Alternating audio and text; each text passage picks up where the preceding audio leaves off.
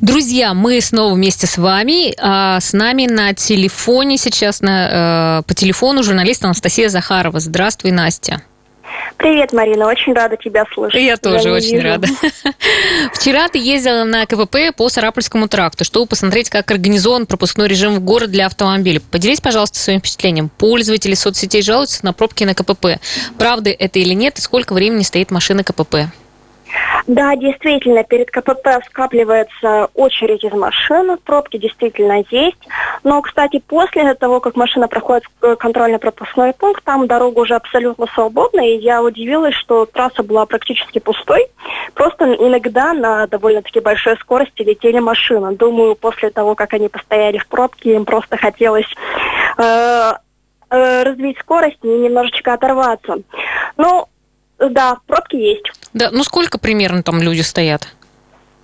На самом деле стоят они там недолго, все делается довольно-таки быстро, их проверяют, но, видимо, время это все-таки все равно занимает, и пробка все-таки успевает скопиться.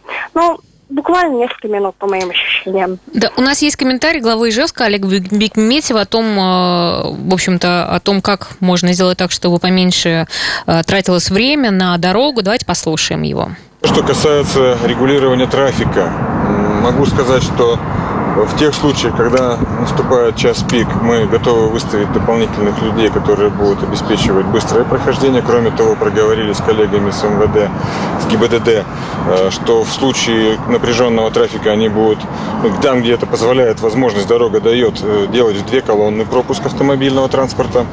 Э, при этом мы говорим о том, что все-таки мы делаем акцент на машинах, прибывающих из других регионов, и выборочно останавливаем автомобили с 18 региона. Я напомню, что с нами сейчас э, Анастасия Захарова, наш журналист. Настя, скажи, пожалуйста, вообще как проходит проверка? Что проверяют-то? Смотри, э, дорога состоит из двух полос, но одна из них перекрыта. Там стоит знак «Стоп». И действительно, как сказал Олег Николаевич, на, во время часов пик, как правило, это утреннее время, этот знак убирают. Когда машина подъезжает к контрольно-пропускному пункту, э, сотрудники ДПС или полицейские спрашивают у водителя документы, на каком основании он, собственно, въезжает в город. У всех, у всех, а, да, кто выезжает? А, всех ну, останавливают? Вообще, на моих глазах останавливали всех, но глава города говорил о том, что останавливают э, машины с угу, номерами, с номерами. регионов. Угу. Да, и выборочно 18 регион. А дальше, после того, как проверяют документы у водителей, у пассажиров, а, то подходит волонтер-медик, он полностью облачен в защитный костюм, в очки, в маску, и он измеряет у пассажиров температуру с помощью тепловизора.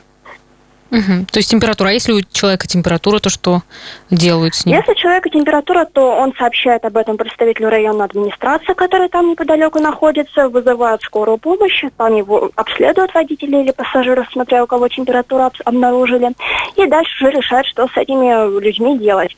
Если есть подозрение того, что у них коронавирус, то отправляют в инфекционную болезнь. А, есть какая-то статистика, сколько вообще людей э, попадаются с температурой? Ну, пока, пока таких людей, к счастью, не было. Угу. Да, и э, вот ты как раз сказал, что там работают волонтеры-медики, э, в частности, Республиканского медицинского училища, и мы связались с Антоном Глушковым. Он как раз рассказал, что он делает. В моей обязанности здесь необходимо будет проверить температуру у человека и всех пассажиров, которые нехорошо выглядят. Если у кого-то температура больше 37 градусов, мне необходимо сообщить члену из администрации, и он уже запишет сам.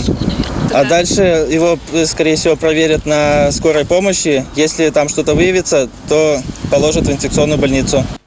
Ну, есть э, того, э, тот, кого вообще могут не пустить на территорию, на территорию Удмуртии? Да, э, для того, чтобы въехать в наш город, ей должно быть серьезное основание. Это, например, прописка в городе Ижевске, и тогда человека пропускают без проблем.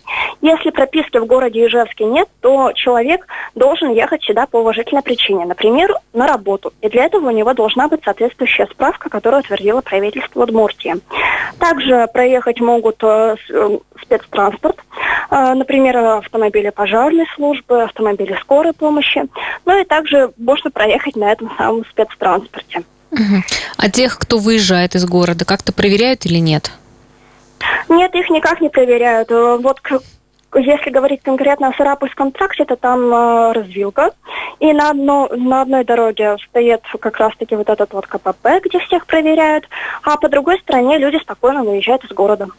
А вот смотри, а, наверное, на следующей неделе вернее, на этой неделе уже многие поедут на свои дачные участки, все-таки майские праздники впереди.